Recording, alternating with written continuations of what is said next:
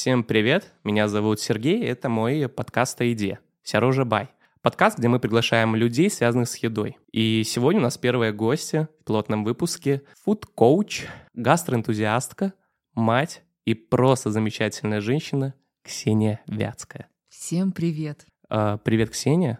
На самом привет. деле сегодня у нас много вопросов, острых и неострых. И на самом деле хочется начать с первого вопроса. Как проходит твой день. Слушай, я уже тут приготовила, что ты поспрашиваешь, как э, борщи варить и как спасти белорусскую еду. Ну, слушай, мои дни, слава богу, мне уже 33 года, и э, из-за того, что я, наверное, жить начала очень рано, то к этому периоду я выстроила свою жизнь так, как я бы хотела, чтобы она э, всегда проходила.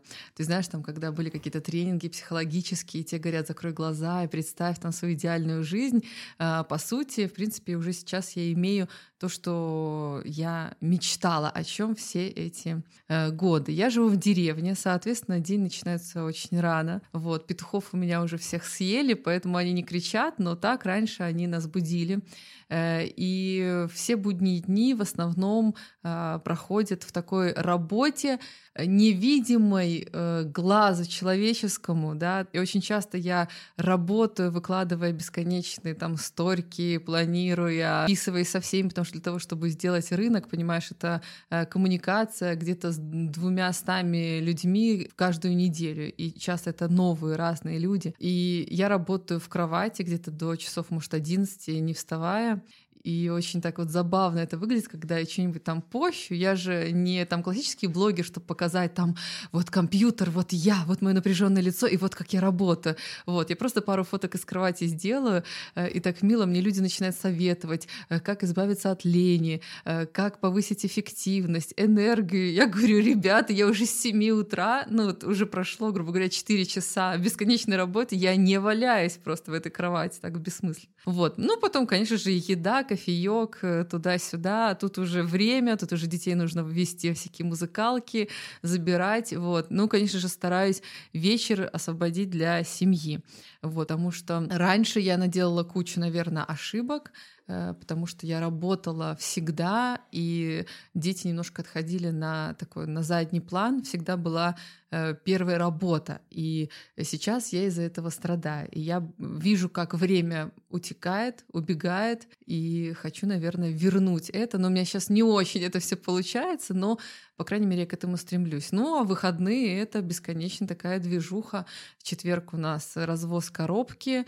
Э, это тоже целый день полностью занимает. В пятницу монтаж рынка, потом в субботу сам рынок, демонтаж. Мы еле-еле живые ночью в субботу при, при, приезжаем домой, и где-то воскресенье, понедельник — это дни, э, в которые я не принимаю ни гостей, ни с кем не общаюсь, вообще ничего не делаю, никак не отсвечиваю, потому что а, очень много сил и энергии уходит на, на субботний рынок, и нужно восстановиться. Прозвучало слово «рынок». Да. А рынок усё свое. Многие его знают, многие его не знают. А, Ксения, расскажи а, простыми словами, можно не терминами, не понятиями, просто словами, что такое рынок, усё свое. Ох, вот ты сказал не терминами, у меня сразу же в голове, там, знаешь, какая-то такая напряженная мысль. Надо же сразу рассказать людям, что фермерский рынок это так круто. Ну, слушай, на данный момент я не побоюсь этого слова и вообще надеюсь, до больших каких-то органов наш с тобой разговор не дойдет.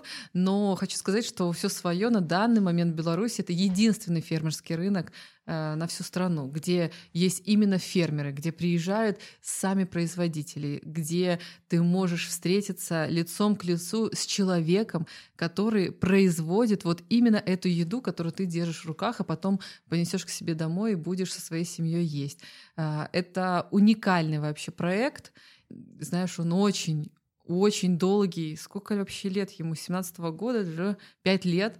То есть пять лет уже существует этот проект, и то место, которое развивает не только самого покупателя в гастрономических э, впечатлениях, но и самого фермера. Потому что когда человек, производящий, выходит лицом к своему покупателю, не прячется там за Инстаграмом, за какими-то картинками, кем-то написанными словами, выходит напрямую, то непременно его постигает масса вообще впечатлений, и никуда, кроме как движения вперед, у него уже нет никакого выбора. Ну или вообще завершиться, и такое бывает очень часто, а, когда вроде бы тешит себя но это мы уже сейчас с тобой будем говорить не про сам рынок, но много производителей, гастроэнтузиастов, поваров, фермеров, которым кажется, что ой, ну что тут такого, да, супа сейчас намучу, продам, стану миллионером. Но Оказывается, что в этой схватке под названием общение люди проигрывают. И очень часто проигрывают. Наверное, 40 процентов всех гастрономических проектов исчезает, как только они видят суровую сторону вот этого общения, потому что оно не всегда радужное. Даже зачастую оно, ну, как бы такое нерадужное. Потому что э, ты же знаешь, что отношения человека с едой, они практически э, первостепенны. Понятное дело, что есть Бог, э, философия, эстетика или еще что-то, но э, первое, что мы делаем, когда мы рождаемся, мы прикасаемся к своей маме и сразу же ползем есть. И так делают все э, существа. И поэтому вот эта вот связка «я» и «моя еда», она просто первична. И ты представляешь, сколько у человека страхов, опасений, ужасов, э, несбывшихся надежд, э, связаны с восприятием еды. Это я вот уже начинаю говорить это как фудкоуч. Это я уже как фудкоуч говорю, значит. Потому что очень э, часто до еще появления рынка мне приходилось постоянно работать вот с этими какими-то проблемами человека, такими пищевыми. Я не говорю про, там, про расстройство пищевого поведения, а именно невосприятие себя в роли дающего еду или потребляющего. Ну, то есть там очень много, особенно в Беларуси у нас, у наших женщин просто какая-то тонна, тонна препятствий, понимаешь, таких внутренних камней, которые приходится перетаскивать, вытаскивать из себя, чтобы идти в сторону а, такой ну, любви и принятия себя и своей еды. Мы возвращаемся к рынку.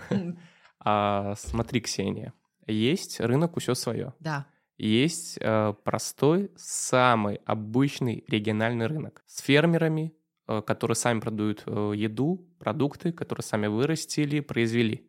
Да. В чем отличие? Ну, во-первых, все свое не региональный рынок. Все свое дает возможность фермеру почувствовать себя уважаемым человеком, а, потому что я просто ужасный поклонник и любитель э, рынков в маленьких городах Беларуси. Они обалденные, там супер низкие цены. Я очень люблю куда-нибудь приехать, там найти что-то за маленькую сумму, там молодечно или в Туров, э, на Полесье. Это же просто, это красота. Но понимаешь, в чем прикол? В том, что условий для продаж вот этой классной еды, которую эти люди производят и продают за очень маленькие деньги, у нас не создают. До сих пор региональный рынок — это рынок на асфальте, э, картонка в лучшем случае, пакет, на пакете прямо на земле лежит творог, масло, яблоки. Будет супер, если эти фермеры возьмут с собой стул, иначе им приходится сидеть на парапете знаешь, как эти, как панкам каким-то, этим старушкам. А, я понимаю, что они не платят никакую аренду ни государству, ни самому рынку. Я понимаю, что это все э, в черную работается. Но э, никто, у кого просто удалось собрать грибы или натрясти яблок, не будет оформлять себя как фермер, понимаешь, со всеми вытекающими документами э, и беганиями по сельсоветам и утверждений. Это вот такое вот стихийное явление. Но видишь, они еще эти бабулечки, дедулечки не могут выйти в интернет, хотя они могли бы. Их родные могли бы продавать их продукцию более современным способом. Вот так вот, не сидя на холодных камнях, как говорится. Ну, больше их уважать и любить. Вот как раз вчера мне написала какая-то дама, она мне неизвестна, незнакома, и она говорит, вот у моей мамы инсульт, но она нарастила кучу тыкв, она не может сама ничего продавать, помогите продать. Естественно, я ей помогу. Я в группах написала, я уверена, что э, людям и так нужны тыквы, правда? Какая разница, где их покупать? Пусть э, сделают еще и доброе дело, помогут человеку продать весь свой урожай. Это супер, это здорово. Но, с другой стороны, я-то ей не дочка, Понимаешь? То есть э, я как дочка выполняю все максимально. Своей мамы варенье и ванчай я продаю просто, знаешь, с лихвой. Вот, всовываю его в коробке и все такое. Вот. Э, поэтому, так, ты говоришь про отличие. Сейчас я еще подумаю, в чем отличие. Ну и в том, что самое главное отличие в том, что в деревне, в селе или в маленьком городе или агрогородке Беларуси а, наши люди и так заняты все прямо или косвенно, чуть-чуть или много сельским хозяйством. Соответственно, спроса как такового на излишки яблок в маленьких городах не существует. Никому не нужны там яблоки, потому что у всех есть яблоки. Но этого нету в больших городах. В Минске, там Гродно, Бресте и других э, региональных, понимаешь? Даже мы же пытались сделать в Бресте рынок, да, и хоть это было стильно, прикольно, модно, современно, но оно не сработало. Не сработало так, как оно срабатывает в Минске, потому что Минск — это единственное белорусское место, э, в котором так много людей, у которых нет своей земли. А, смотри, тогда напрашивается такой вопрос, что да, с одной стороны мы критикуем, а, скажем так, эти картонки, вот это вот все, да, то, что нам не нравится. Но если разобрать другую сторону, люди ведь пойдут в Туров или куда-нибудь на Полесье, потому что это аутентично людям это нравится. То есть э, вылизанный ряд, где человек там сидит где-то условно в кресле и продает там овощи, фрукты, как-то людей не цепляет. То есть некоторые люди специально ездят в какие-то там рынки, которые там вот на отшибах, где-то еще, то есть ради этого. И вот тогда такой вопрос, наверное, или рассказ, то есть рынок все свое, ну, буквально, э, я считаю, он был, ну, открыт давно, да, и блогеры буквально месяц назад, наверное, все, может быть, не все, но начали говорить, да, представляете, у нас вот под боком есть э, рынок все свое, и приходите. И я представляю рынок все свое, в моем представлении, я уже, не знаю, 3-4, может, года, что это такая маленькая суполка людей, которые приходят, спокойно берут там кусочек сыра, кусочек там масла и идут домой готовить. И сейчас из этой маленькой суболки получается больше людей. Это круто, что больше людей знают о таком рынке, но теряется вот эта аутентичность, потому что я прихожу, я пришел после репоста Кокубай, и я вижу очереди. И это не наслаждение, это просто состояние в очередях. И я никого не хочу высмеивать, но приезжают, бывают такие люди, ладно, там бабушки, студенты, это понятно. Но я помню, приехала дама, грубо говоря, на Бентли. Э, я приехала на Усюсмаю, ну, с подружкой разговаривает. Сейчас куплю сыра, тут молочка и пойду домой. И я понимаю, что это прикольно, что такие люди знакомятся, но одновременно пропадает вот эта вот некая вот такая вот аутентичность именно рынка. И с одной стороны есть плюсы и минусы. И хочется, чтобы э, была вот эта сохранена ламповость, чтобы приходили люди, вы там друг друга знаете, здоровались. Но и с другой стороны-то, получается, чем больше людей, тем больше теряется вот эта вот связь э, между людьми, между тобой и фермером. Потому что пока ты стоишь в очереди, пока ты дойдешь до фермера, уже ничего не хочется. Хочется взять и пойти уже в другое место. Поэтому тогда такой вопрос. Сейчас в плюс то, что рынок стал таким популярным, более популярным, нежели чем был. Или же пускай он остается ламповым, пускай он остается таким свойским, таким вот э, деревенским, не побоюсь слова сказать, и продолжает успешно работать. Потому что пока он есть, он он успешный. Слушай, э, успешным как раз он становится только сейчас, потому что мы с тобой говорили до подкаста про энтузиазм, с которым ты работаешь и делаешь какой-то новый проект. И, к сожалению, и я, и мой муж, которому, вот, кстати, если мы поднимаем этот вопрос, ему принадлежит весь этот рынок, а я так чисто, знаешь, поговорить больше люблю. Вот, мы гармонично друг друга заменяем. Я делаю то, что не умеет он, а он делает то, что не умею я. Мы все эти годы абсолютно делали это все на голом энтузиазме, на голейшем просто, об, обнаженном. И фермеры, ты не представляешь, какое удовольствие для нас когда какой-нибудь очень скромный э, фермер с сыром, с молоком уезжает после рынка, даже не после, там, а в час дня, просто с пустыми сумками. Это колоссальное удовольствие. Мы тогда просто смотрим на эту картину уходящих вдаль вот этой семьи и понимаем, что мы обалденно поработали.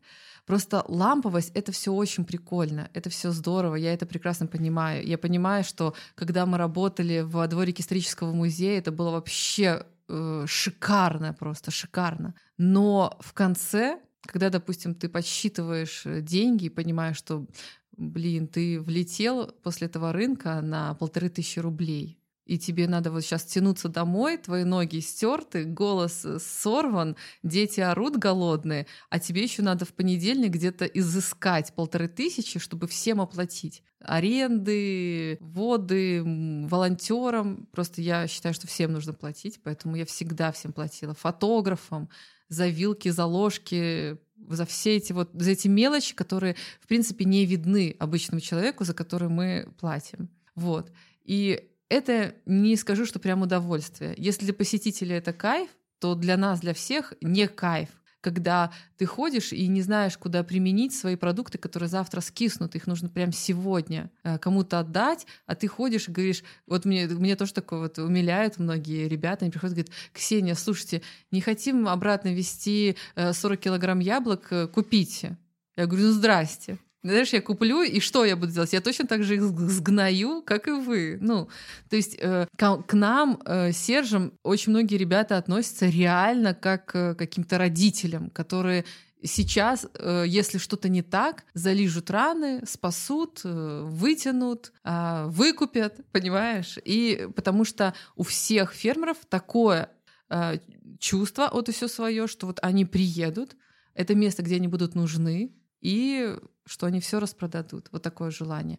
Поэтому я не знаю, что тебе ответить на этот вопрос. Все, э, все э, фирмы, все компании уверенно переходили через эту черту. Даже Гуччи, как ты знаешь, когда-то там шил э, пару ремешков и был супер ламповым, а сейчас он супер популярным. Он стал хуже или не стал? Он э, стал более или менее желанным или нет? Да? То есть мы не можем с тобой ответить на этот вопрос. Я думаю, что надо плыть так, как тебе, какие Господь дает тебе возможности, так ты ими и пользуешься. Сказать э, моим друзьям, блогерам, причем я никому не плачу за эту рекламу, понимаешь? Никому. Даже Кукубаю, сколько раз мы с ним это не обсуждали, мы не можем. Мы социальный проект, мы не можем плачивать рекламу. Поэтому кто добровольно пришел, еще и что-то там сказал. Я что, прибегу с красной тряпкой и скажу, «Эй, нет, ты что, не говори, мы хотим, чтобы только бабульки к нам ходили и пару каких-то классных пацанов, таких как ты. Вот. Так что пусть ходят, боже, люди. Мы просто, видишь, это же про, это процесс двусторонний. Ламповость никуда не денется, знаешь почему? Потому что чем будет знаменитее рынок становиться, тем больше гастроэнтузиастов будет появляться. Ты же заметил, сколько появилось новых лиц. Кто-то отпадает, а кто-то появляется. Кто-то на эту камбучу начинает делать, там э, какие-то блины жарить, тут это, то, все. И вот их становится больше, Э, наоборот, я сейчас просто молю Бога, чтобы нам дали какое-то пространство шире. Просто все эти очереди и ску- скучность, да, она именно из-за того, что нас много, и мы не, не вмещаемся. У нас нет уже вот этих вот ресурсов. У нас нету склада, где мы бы мы хранили свои столы. Я могу, например, заказать еще больше, но нам негде это все делать, да. То есть у нас нет рук, нету, э, нет территории. Если вот мне сейчас позвонят завтра и скажут, Ксения Владимировна, заберите там старый завод за одну базовую, я заберу, и всем будет кайф, у всех будет место, и мы еще даже сможем там танцевать и кайфовать, и э, фонарики повесим, и классно будем проводить время так, как это было там 4 года назад. Прекрасно. Неплохие планы. Но смотри, раз был затронут вопрос денег, на немногих форумах и вообще в твоих социальных сетях есть комментарии. Они редкие, они редкие такие, но меткие, они такие все одинаковые. То есть там про коробки и про рынок. Многие подписчики, люди, может, покупатели среди них уверены, что ты получаешь очень большие деньги с рынка. Многие уверены, что ты получаешь с коробок Сейчас объясним коробки. Ксения собирает с разной едой фермерской и развозит и продает. Вот. И многие уверены, что ты с этих коробок там э, себе гребешь в карман э, по 90 рублей, там по себестоимости, по 80, там О, по 70. Слушай, дай да. бог, чтобы так и было. Я да, мечтаю то есть, о таком. ну, и многие думают, что ты с этого очень много-много зарабатываешь. Хотя многие не понимают, что на еде еще нет ни одного миллионера, ну реально в мире Точно. ни одного миллионера на еде. Вот. Я вижу, ты отвечаешь, да, там что-то, но объясни, почему такие рождаются слухи? слушай, считать чужие деньги — это самое приятное и романтичное, что может быть. Я тоже люблю иногда сесть, посчитать чужие деньги, но э, я это делаю, знаешь, э, со стороны удовольствия за и радости за этого человека, который столько заработал. Потому что, э, ну, я знаю нескольких ребят, которые зарабатывают очень много на рынке. Вот. Но они зарабатывают не благодаря мне, не благодаря самому рынку, а, а благодаря собственной работе и собственным вложениям в то, чтобы у них покупали. То есть это такая э, большая... Вот эти все деньги, все свое, это прям как осьминог, там куча, куча, куча каких-то маленьких моментов, а, которые никто никогда не узнает, куда мы эти все деньги тратим. Например, для многих а, да, можно посчитать, я знаю, мне рассказывали, что могут э, стоимость аренды ровно умножить на количество людей, и, и сразу эта сумма, конечно, она впечатляет человека, наверное, который работает в найме, допустим. Вот. И ему кажется, что это вот прям сто процентов. Сейчас вот мы положим в карман и поедем классно тусоваться. Вот. Но, как видишь, э, к сожалению, я не езжу ни на море, у меня нет возможности вывести своих детей на море, у нас ее нету. То есть за все время существования рынка мы ни разу не ездили с детьми, никуда не отдыхали. А для меня это прям такой, знаешь, показатель доходности человека, да, и сколько он зарабатывает. При всем при этом я знаю многих э, ребят из Жодина, которые работают на Белазе, и не возят своих детей на море. Поэтому тут уже знаешь, как посмотреть. Мы зарабатываем даже не как средний белорусский айтишник, чтобы так всех успокоить, а, и, и чтобы все знали, что э, большинство этих денег уходят в нужное русло, чтобы сильно люди не эм, как бы переживали за то, что мы там слишком много зарабатываем. Например, для многих стало открытием, что мы, являясь членами Slow Food сообщества, каждый год оплачиваем членство. Я не прихожу к ребятам и не говорю, так, ребята, нам надо срочно членство оплатить, с каждого по 10 евро. Я тихонько Потому что у всех будет бунт, ты же понимаешь. Каждый рубль это будет восприниматься не очень комфортно. Тихонько оплачиваете 300 евро каждый год, понимаешь, и никого не трогаю. То есть из таких как бы мелочей, да, состав, вот создается все это. Э, аренда, работы грузчиков, сами вот эти вот э, столы, которые мы тоже создаем. Короче, перечислять надо много. Мой муж мне вообще запрещает говорить про деньги и все свое, потому что а, когда я начну сама об этом думать, то я очень сильно расстроюсь. И мне захочется зарабатывать еще больше, потому что я пойму, что это ну, просто вот капля в море. Но, по крайней мере, я счастлива, что наконец-то у меня есть э, ЗП. Ну, понимаешь, такая вот э, классическая, нормальная какая-то сумма. Э, а для женщин, я не знаю, как для мужчин, но для женщин очень важно, вот, э, чтобы в мозгу, знаешь, оставалось такое, я поработала, я получила за это. Потому что все эти годы, все, что я делала, это все, ну, как тебе сказать, это все было очень даже смешно. Ну, например, когда э, за лекцию я выезжала, куда-то читала лекцию, мне платили 13 рублей 60 копеек там, а, а мне надо было подписать договор, и за то, что я прочитала там где-то лекцию на каком-то заводе про правильную еду, а я же получала пособие, а за то, что я как бы работаю, с меня снимали пособие 300 рублей, половину у меня убирали. Поэтому, видишь, я еще и доплачивала государству за то, что я занимаюсь просветительской деятельностью. Вот. Может быть, для кого-то станет интересным узнать, что ни онлайнер, ни Тутбай, ни один супер классный э, канал, вообще никто, никто, никто, никто ни разу тебе не заплатит за то, что берут у тебя интервью. Потому что я знаю, людям действительно кажется, что нам, э, интервьюируемым, да, еще кто-то что-то заплатит. И что это наша работа такая. Нет, вот эти вот все вещи, да, Это все складывается в одну огромную растрату. И человеку в найме э, даже не, он даже не догадывается о том, сколько стоит человеческое усилие, человеческое время и человеческая жизнь, и человеческий вот этот вот мозг, знакомство, общение. Вот. Ты думаешь, что блогеры эти ребята, ну, уйдут с пустыми руками, все свое? Конечно же, они не уйдут. И это не так, что я подхожу и говорю, так, ребята, быстро мне собрали коробку. Я все честно покупаю. Классный рассказ, но... Но...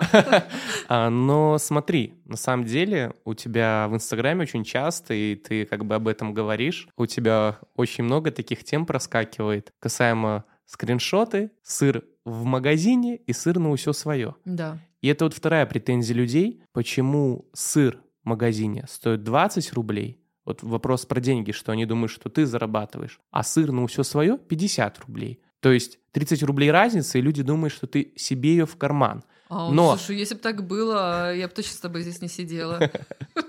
Нет, ну просто понятно, что многие люди понимают, откуда берется такая стоимость. Э, вот. Но объясни своими словами, зачем ты вот ну, в Инстаграме пытаешься людей преубедить. Понятно, что есть люди, которые поменяют мнение, но это единицы. То есть а есть э, люди, которых, ну, они будут думать до конца своей жизни, что да, вот я пойду лучше, ну, куплю в магазине, зачем мне ему доказывать обратно? Зачем? Вопрос.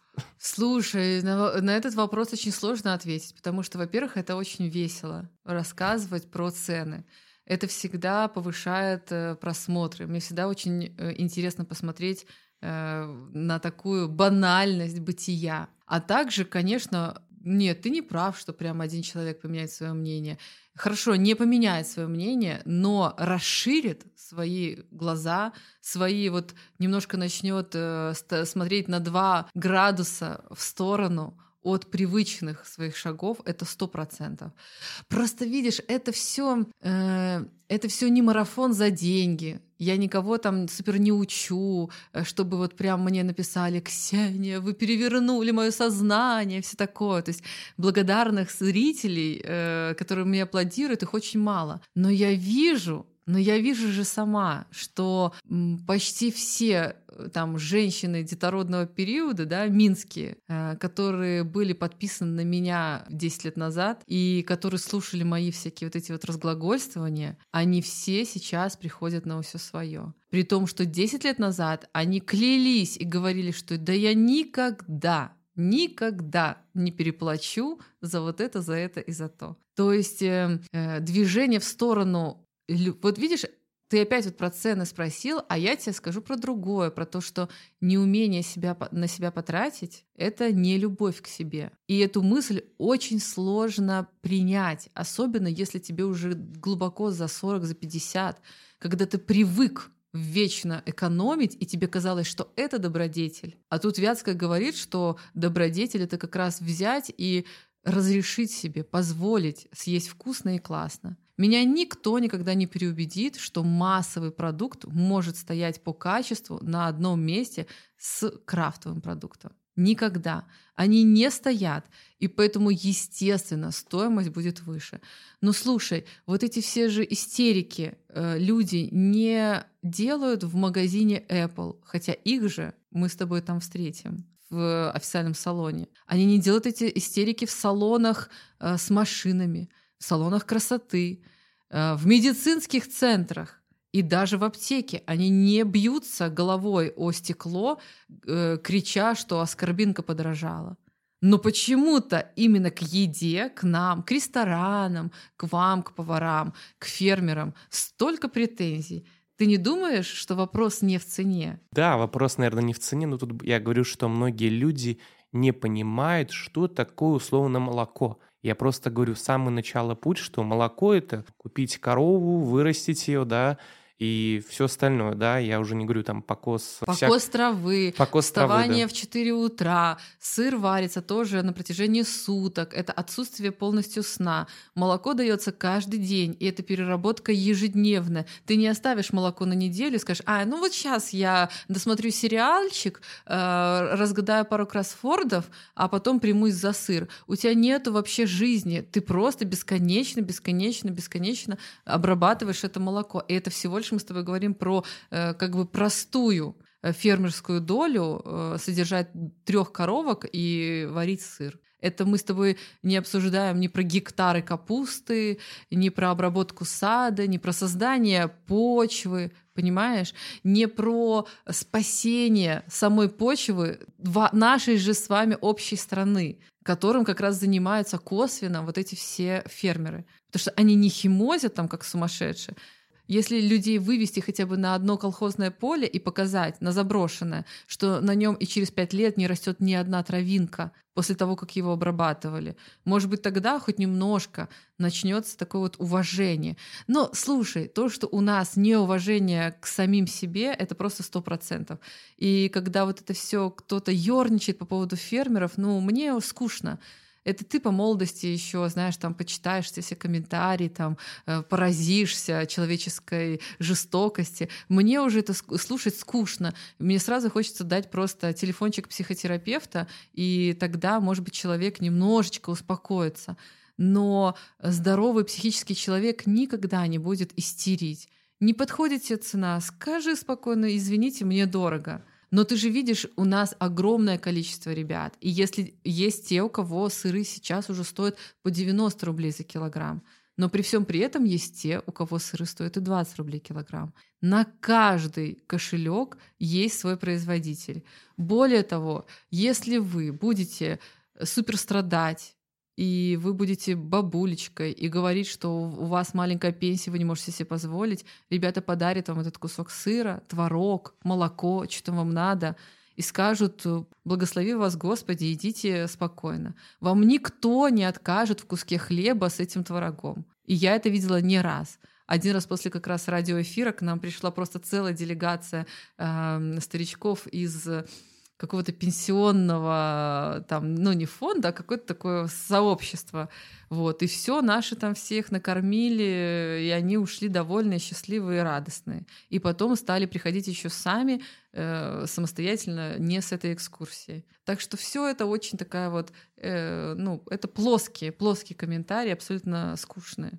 Смотри, Ксения, на самом деле рядом с Усесою есть еще один твой любимый рынок, в кавычках. Почему? Я Комаровку ну, обожаю. Комаровский рынок. Но да. что меня удивляет, что я помню однажды, у тебя было там целое, скажем, расследование. Ты купила масло от завода, которого не существовало. И ты такая в сторис машешь сыром.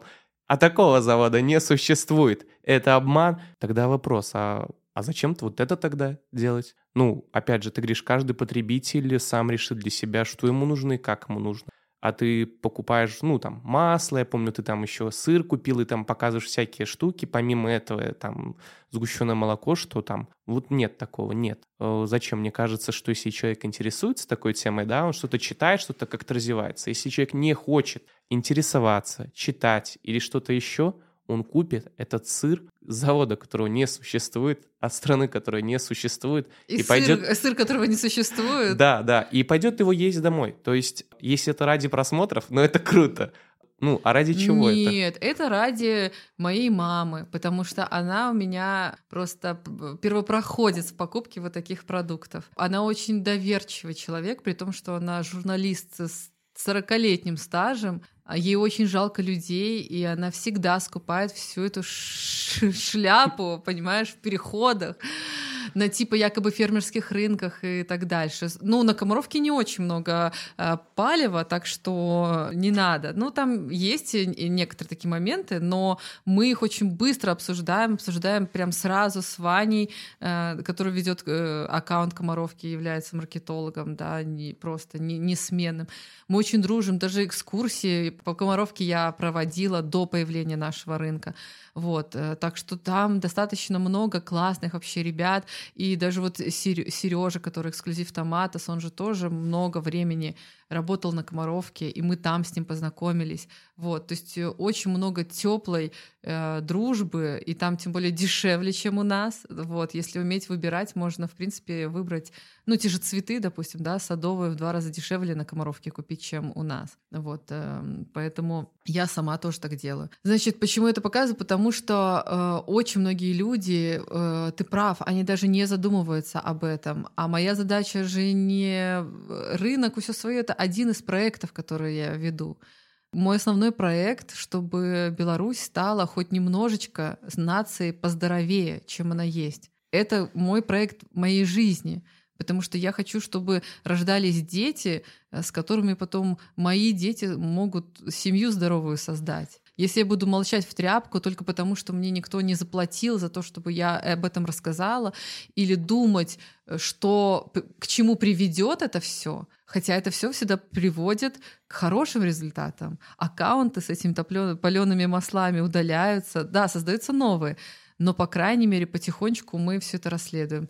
Более того, а, журналисты, там, онлайнеры того же следят за моей страницей. Я что-нибудь ляпну, у меня нет времени это все развивать. А они это подхватят, напишут большую статью. Да? То есть это все а, большая работа большого количества людей. И все мы вместе, как один общий организм, только так мы можем прийти к какому-то более хорошему и лучшему будущему.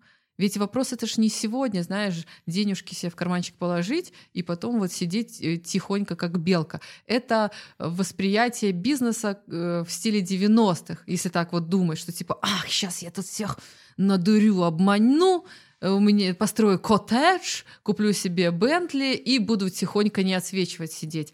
Но это бред. Любой бизнес нацелен на развитие в будущем чего-то эмпирического, неосязаемого, абсолютно. И не ради тоже денег. Если у тебя нет высшей цели, то это, прости меня, это не бизнес, это просто а, фигня какая-то. Поэтому мы про что? Зачем я показываю? Показываю, буду показывать. Пусть люди перестанут эту хрень покупать. Тем более она зарубежная. У нас куча заводов, закрывается куча заводов, как с тем же э, сморгонским мороженым, да, достают меня, вот, почему они в Минске не продаются или еще что-то. У нас люди, если ты, блин, хочешь этого мороженого съесть, ну сядь ты в эти там Радошковичи, э, поедь и купи себе это мороженое. Съезди, в конце концов, в эту Лиду, по путешествию, купи себе сморгонского мороженого. Сморгонь — прекрасный город. То есть, видишь, продукты, они еще могут тебя стимулировать к какому-то движению а не просто сидеть вот так вот и как средний минчанин ждать, когда ж на тебя посыпятся промо-акции.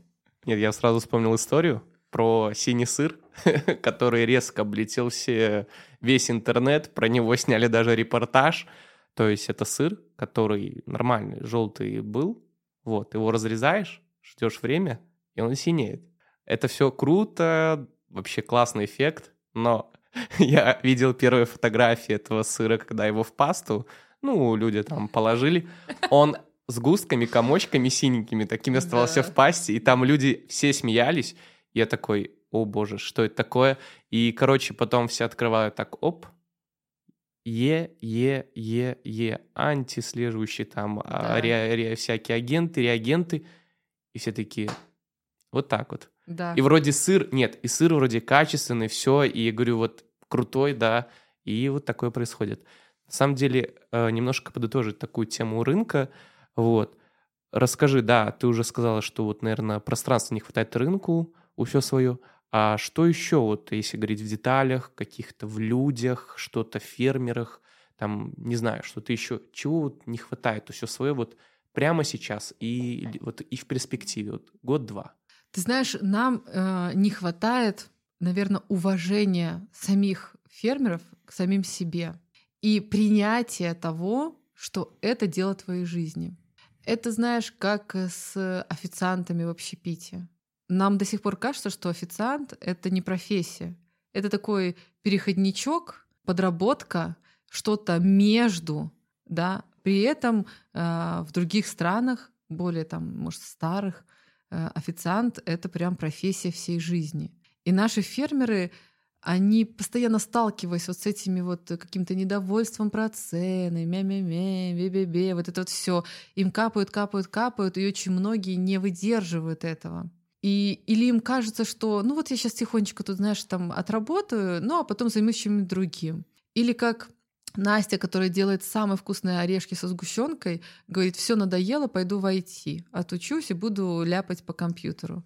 Я говорю, Настя, ты не имеешь права этого делать. Ты делаешь лучшие орешки. А кто будет делать вместо тебя их? Никто. Понимаешь? Но это же неправильно. Вот. И именно из-за вот этого ощущения, что ты просто здесь временно, э, ребята не готовы делать что-то очень важное. Например, э, красиво одеваться, там, работать над своим брендом, придумывать классные названия, развивать свой бренд, да я не знаю, участвовать в гивах, ну, не знаю, как-то вкладываться, отвозить коробки блогерам, ну, вот такие как бы моменты развития. Им кажется, что... Или вот как сейчас мы будем через неделю делать э, конкурс сыроваров — большинство сыроваров, ну, которые не участвуют у нас на рынке, а знаешь, таких, которые где-то в других а, городах находятся, я понимаю, им сложно к нам приезжать, поэтому, как мне казалось, конкурс сыроваров, который приходит раз в год, для них это большой шанс, большая возможность выйти там из своих каких-нибудь там витебских областей, приехать, показать себя. А они говорят, «А, в другой раз, не сейчас. И мне-то хочется разозлиться, закричать, а в какой раз, если не сейчас? Вам еще кажется, что мир стабилен, да, вам кажется, что через год еще будет все то же самое. Нет же. Меня это очень сильно удручает и расстраивает. Я не понимаю, почему 80% фермеров всей страны не пользуются той возможностью, которую мы им предоставляем. Они ей просто не пользуются. Очень у многих мы вообще стоим в блоке. Они не хотят нас не видеть, не слышать, не знать, что мы существуем. Они говорят, вы просто, вы ужас там. Вот так. И мне бы просто хотелось, чтобы мы научились просто друг друга уважать и вообще профессию фермерства и гастроэнтузиазма как-то возвысили, вот мы сами, да, покупатели, мы обычные люди, чтобы мы при любой возможности заказывали крафтовые продукты, ведь там, ну, дни рождения всегда бывает. Ты можешь пойти купить э, торт в магазине, а можешь на 10 рублей дороже у кого-то заказать. Ну или меньше, допустим. Да, три пирожных купить, поставить свечку. Возможностей очень много. Но мы почему-то всегда предпочитаем не человека, а что-то бездушную большую машину, но сиюминутную. Поэтому я думаю, что мы этим как раз и займемся в ближайший год-два, повысим узнаваемость, любовь, уважение к фермеру, и больше людей захотят ими становиться, потому что это действительно доходная э, и свободная работа, вот, которая дает большую просто широту и перспективу. Вот, и тогда, может быть, мы э, станем как-то еще больше и как-то круче. Хотя куда уже, не знаю. Блин, крутой рассказ. Такое вдохновление легкое словил.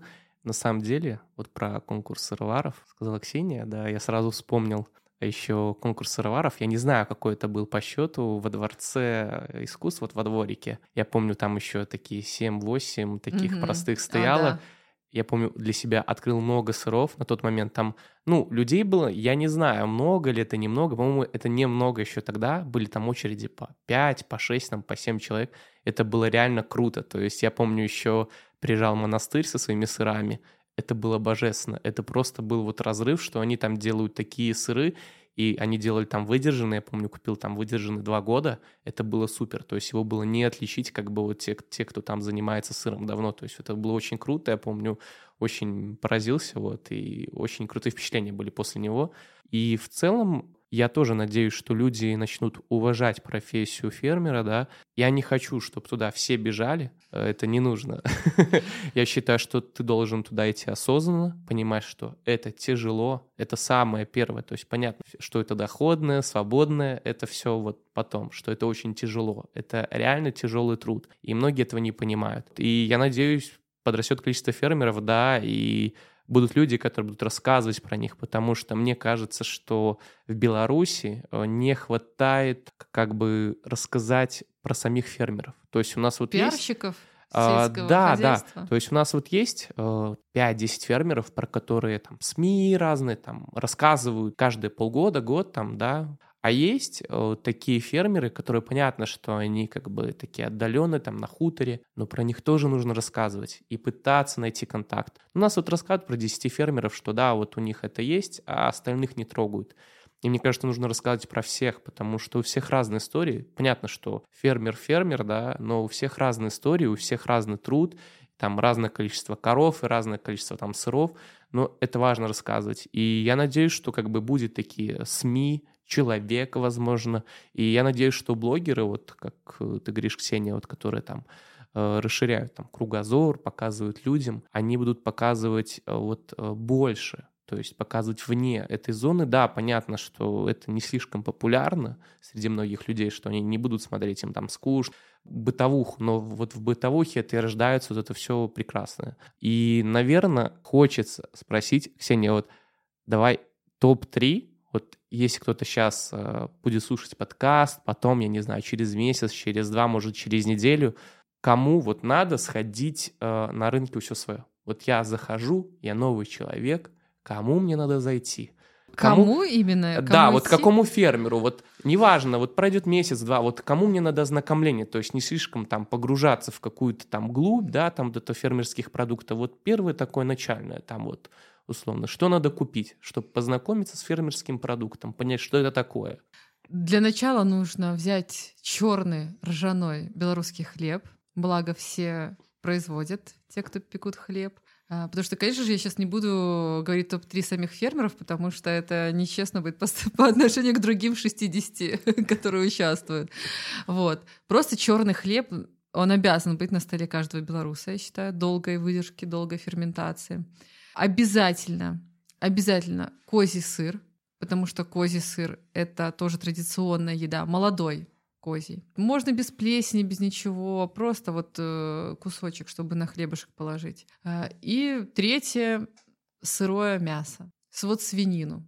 Я понимаю, что колбасы, копчение — это все прекрасно, я сама это обожаю, но если человек никогда не ел нормального, домашнего, хорошо выкормленного мяса, именно свинины, то он действительно вообще не знает никаких представлений о вкусной еде, потому что именно тогда ты уже начнешь вот что-то вот другое видеть. Поджаришь его, да, так вкусненько, хлебушком этот соус помакаешь, сырочек с утра съешь, и тогда уже как-то так вот воспрянешь, воспрянешь. Поэтому, но при всем при этом, топ-3 я сказала, но то, что нужно подойти к каждому и попробовать у каждого что-то, не стесняясь, не переживая, а именно вот прям хорошенько продегустировать и идти к следующему, это прям, это обязательно. Это вот часть нашей э, корпоративной культуры. Мы забыли сказать, что можно дегустировать. Обязательно. Ну, то есть очень многие, знаешь, вот э, когда я поднимала тоже этот вопрос, люди говорят, ой, так мне стыдно, я там попробую, но не куплю, стыдно э, уйти. И это так сложно донести, что нам всем тоже приятно, просто приятно, что ты попробуешь. Мы не настаиваем, что тебе должно это понравиться, но то, что ты попробуешь и купишь то, что тебе действительно нравится, нам всем от этого будет лучше, нежели ты какую-то хрень купишь, э, ты вообще никогда не ел сыр с плесенью, ты понакупаешь одну плесень, сядешь и дома будешь плакать, не знать, что с ней делать. Кому это надо? Ни рынку от этого не хорошо, ни тебе, ни фермеру. Поэтому дегустация, она необходима для того, чтобы у тебя твои вкусы соблюдались. И что и даже тот же ржаной хлеб, он же у всех разный. Вот когда ты пройдешь, все попробуешь, и тогда будешь знать, ну, здесь мне не хватает глубины, а здесь соль, а здесь еще что-то. Но найдешь то, что тебе хватает. И тогда ты похвалишь и нас, похвалишь и фермера, потому что тебе нравится его хлеб, и сам себя будешь чувствовать хорошо. Понимаешь? Как, сколько плюсов от того, что люди начнут разбираться и выбирать. Они только одни сплошные. Поэтому нельзя вообще стесняться, нельзя стесняться попросить отрезать себе кусочек, никто никогда ни в чем не откажет.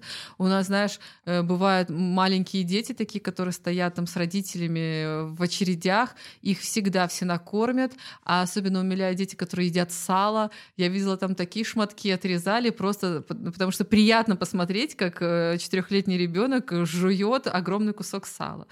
То есть вообще никто в этом не парится. У нас тем более экскурсии проходят, да. Экскурсанты практически никогда ничего не покупают, они просто приходят э, дегустировать. И фермеры могли бы мне сказать, типа, блин, Ксения, не буду ничего тут нарезать. Ну, типа, зачем мне? Ведь у меня же никто ничего не купит. Ты не представляешь, какие они выкладывают поляны для вот этих вот экскурсантов. Они там все фигурно нарезают, они прям готовятся к ним, спрашивают, будет ли сегодня экскурсия. Говорю, будет. Все, все нарезаем, все готовим, все. У меня специальная тарелка для экскурсии. Вроде ты спросишь, а зачем? Если сало, так они точно в свою там Бельгию не повезут. Просто приятно. Просто приятно, что новый человек попробует то, что ты сам сделал. Я думаю, тебе приятно, когда ты готовишь, и какой-то человек попробует и скажет, о, вкусно. Правда? И мне это приятно. Всем приятно. Вот, так что надо делать просто всем приятно. И тогда все мы будем счастливы. Блин, крутое окончание первого блока про рынок. Но я скажу, э, полагаясь на свой опыт, э, да, что стоит попробовать на рынке. Расскажи. Я хочу как бы сказать про фермеров, но я, пожалуй, тоже промолчу, потому что это будет, ну, некорректно, потому что многих фермеров я попробовал, некоторых нет и тут как бы не объективная немножко оценка. Вот, но я скажу, что попробовать стоит все сыры с плесенью. Это реально топ.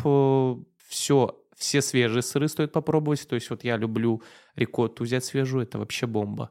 А еще я помню, пробовал страчителлу. Это, све- это свежее. Это вообще вот бомба-пушка. Всем советую попробовать. Второе, наверное, это копчение. Угу. Все-таки вот до копченой рыбы я пока что не добрался, вот.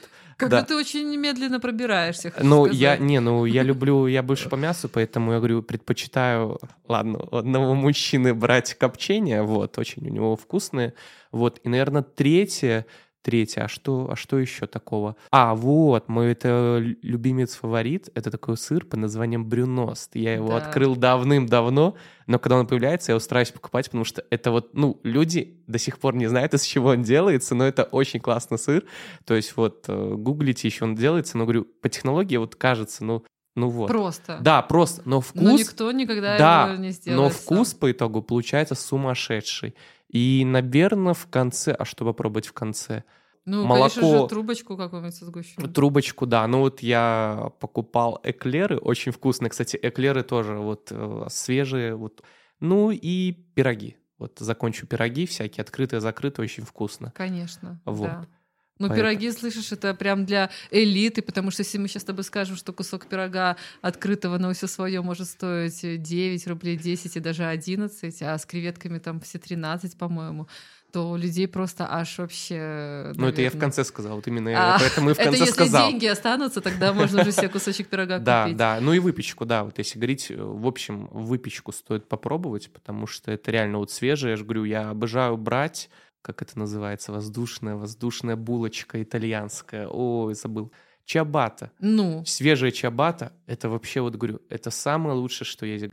Там э, поджариваете что-нибудь быстренько там. а что э, ты с рикоттой делаешь? Потому что я вообще С рикоттой, знаю. а вообще на самом деле рикотта очень классно идет в сырники. То есть э, в Ну, это бесконечно есть сырники. ну, не сырники, можно... а, Я вот, честно, рикотту видел на рынке с э, зеленью и чесноком. А, то есть Вот. такую намазочку. Да, намазочку на чабату, я же говорю, чабата, там вот э, какой-нибудь даже условно дегейский сыр, рикотта, это вообще самое вкусное. Просто и вкусно. Да. Такой вкусный перекус.